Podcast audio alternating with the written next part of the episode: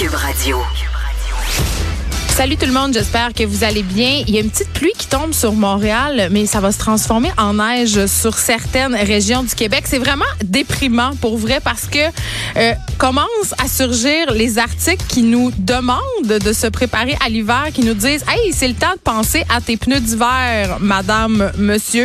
Et si vous êtes comme moi, évidemment, euh, vous êtes toujours en retard. Je dois m'acheter des pneus d'hiver, je dois les poser.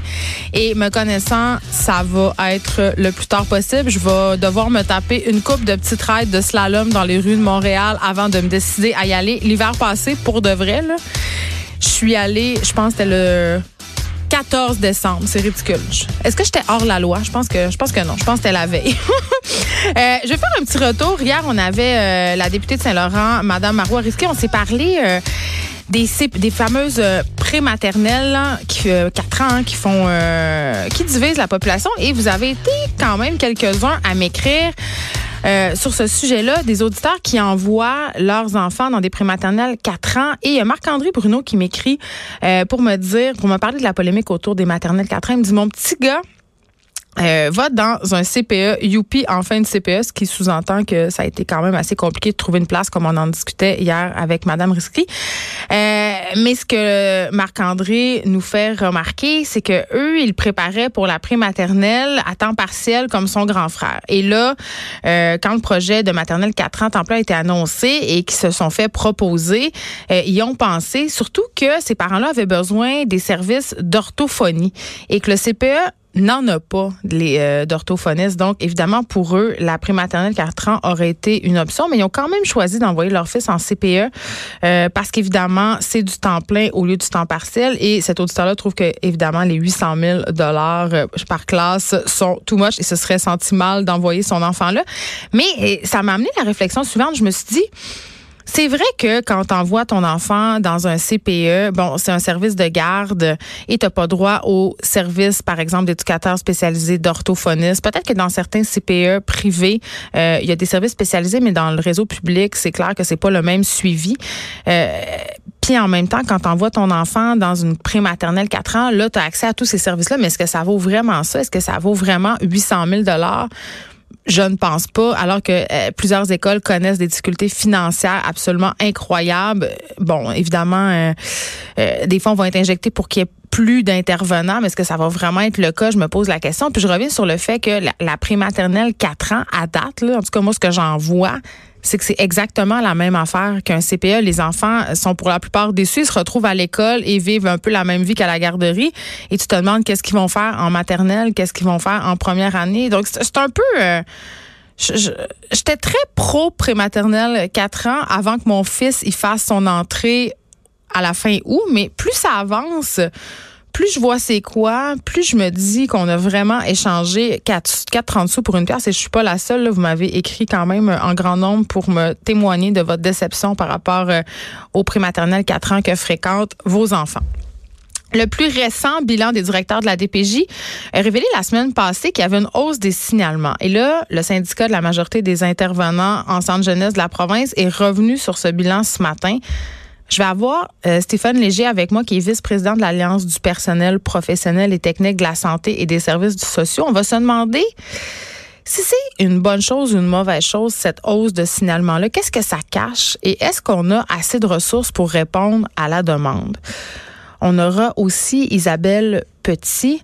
Isabelle Petit, si vous la connaissez pas, c'est la nouvelle conjointe de Michel Cadotte et c'est aussi une ex-proche aidante. Elle est aussi porte-parole et membre du comité des patients et des aidants de la Fédération québécoise des sociétés Alzheimer.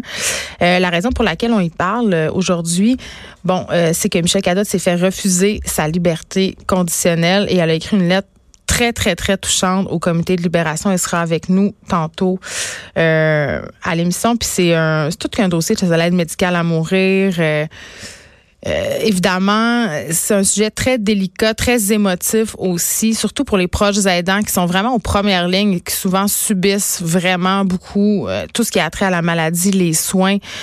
Donc vraiment moi ça, ça m'a touché quand j'ai lu sa lettre et j'ai très hâte qu'on qu'on lui parle. Euh, on revient sur le fameux dossier du vapotage aussi aujourd'hui.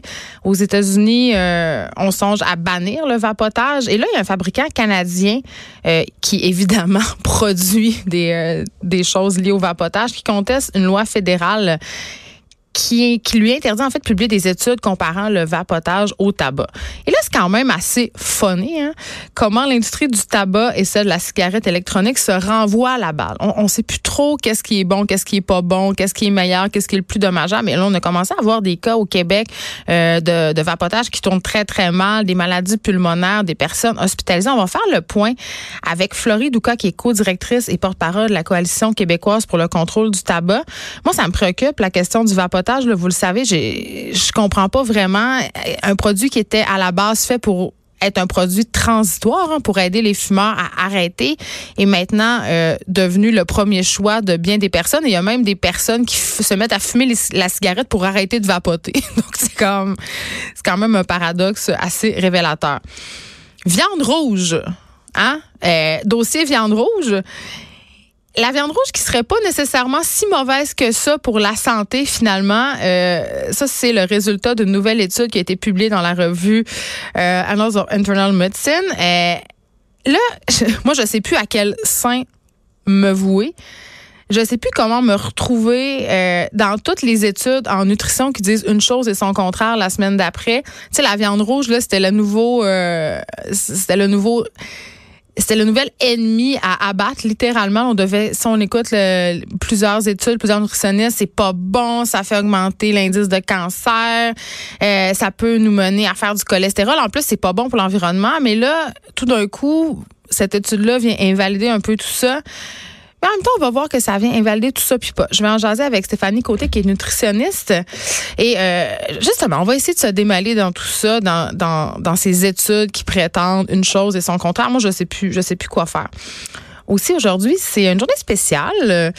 On lance la nouvelle mouture euh, de Tabloïd, qui est une marque euh, de contenu un peu qui est destinée aux jeunes. Mais moi, j'aime pas ça dire ça. C'est du bon contenu euh, qui peut-être s'intéresse à des sujets un peu plus champ gauche, moins couverts, si on veut, par les médias plus traditionnels.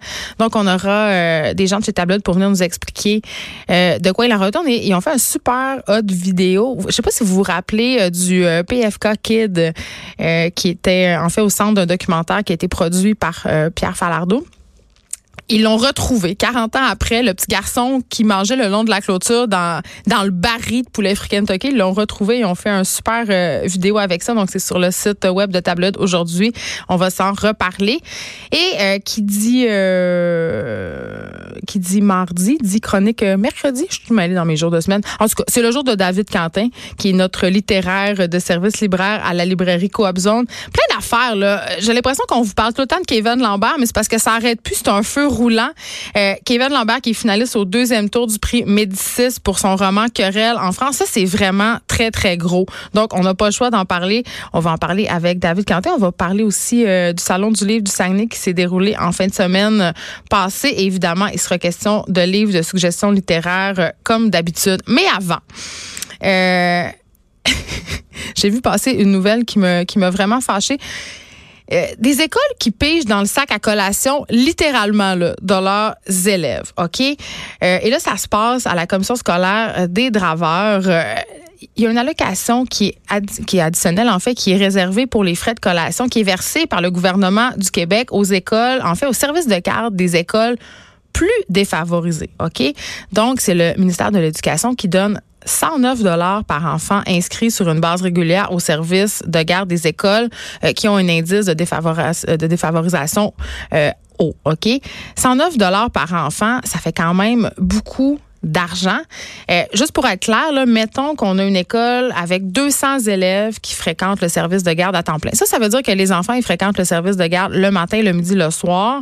ça fait 22 000 dollars donc qui est versé par le gouvernement par année pour aider, si on veut, euh, des enfants qui manquent euh, de bouffe à la maison, tu sais, d'avoir de la, la nourriture. Je veux dire, c'est quand même grave, c'est quand même un besoin de base. Il y a des enfants qui arrivent littéralement avec des boîtes à lunch pas très remplies. D'ailleurs, je suis tout le temps surprise à chaque année, à chaque rentrée scolaire, on a toujours la même lettre. Nous, les parents, on reçoit une lettre de l'école des enfants pour nous dire voici en quoi consiste un lunch pour vos enfants. Il doit y avoir un repas principal et deux collations. Et deux collations, c'est peu quand même. Là. Quand, moi, mes enfants, si je leur mets deux collations, là, ils arrivent de, l'école, ils sont morts de faim. Là, je mets trois, quatre collations, mais il y a des parents qui peuvent pas en mettre des collations.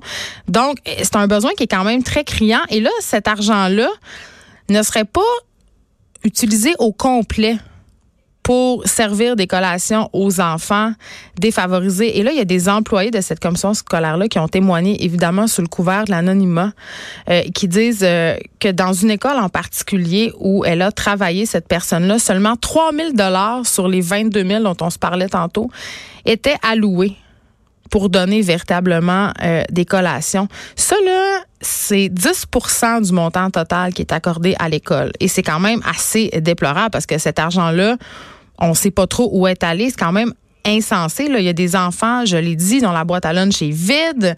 Euh, et cette personne-là qui témoigne dit, moi, j'étais prête à, donner des ateliers de cuisine, à faire des muffins. Euh, on parlait quand même de 1000 collations par semaine. Puis, ironiquement, la consigne, c'est qu'on peut pas acheter des produits avec une date de péremption, comme des fruits, par exemple, du yogourt, car ils donnent ça à la pièce. Donc, on veut pas, on veut éviter les pertes. Et c'est quand même assez incroyable. Et là, euh, évidemment, on a vérifié tout ça. Ça a été corroboré euh, par une ancienne membre d'un conseil d'établissement d'une école primaire euh, de cette commission scolaire-là. Et c'est quand même assez capoté parce que ce qu'on a appris, c'est que les écoles n'ont pas besoin de se justifier, n'ont pas besoin de dire où vont où va l'argent exactement tant que l'argent est utilisé pour l'école. Donc, bon, on paye des collations, mais c'est englouti un peu dans le budget général de l'école. Donc, quand on pose des questions pour savoir où est-ce que va cet argent-là, ben on le sait pas. Ça va à l'école. Est-ce que c'était utilisé pour un bureau à réparer, euh, acheter des livres? Euh, mais je rappelle qu'au bout du compte, il y a des enfants qui n'auront pas eu la collation auquel ils avaient droit parce que l'école euh, utilisait ces fonds-là. Puis le manque de transparence de la gestion des budgets dans les écoles, c'est assez phénoménal parce que quand j'étais sur le site de l'école de mes enfants, on avait fait une campagne de financement, OK? Euh, pour la cour de récréation. C'est-à-dire les parents, euh, l'OPP avait organisé une grande campagne de financement avec des activités pour qu'on ait un module de jeu, une cour de récré qui avait de l'allure parce qu'on n'était pas capable d'avoir assez de l'argent de la part du ministère de l'Éducation. Les parents ont réussi à ramasser 25 000 OK? Et quand je suis arrivée sur le conseil euh, d'établissement, eh bien, là, c'était le temps d'utiliser ce 25 000 $-là et on se, on savait plus était où. Le 25 000 ramassé par les parents pour construire une cour d'école à nos enfants avait disparu. Mais pas disparu. Il avait été redirigé vers d'autres fonds parce que l'école avait des besoins plus criants. C'est quand même quelque chose, là. Et ça, ça se passe euh, dans nos écoles du Québec. Aucun, aucune transparence, aucun compte ne doit être rendu. Les écoles qui peuvent utiliser les budgets comme bon leur semble, faire qu'est-ce qu'ils veulent. C'est sûr que l'argent, au bout du compte, ça reste dans l'école. Dans le cas des collations dont il vient d'être question, c'est de l'argent qui a sûrement été redirigé pour pallier à des besoins écoles. Mais quand même, cet argent-là, l'objectif derrière tout ça, c'était que les enfants puissent manger à leur faim et dans le cas de mon école, que les enfants puissent jouer dans une cour qui est pas juste en asphalte.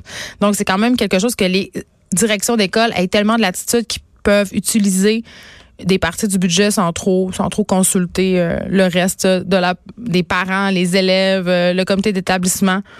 Je, en tout cas, c'est pas, pas, pas trop logique à l'heure où l'école manque cruellement de financement qu'on sait pas par où trop ça s'en va cette affaire là.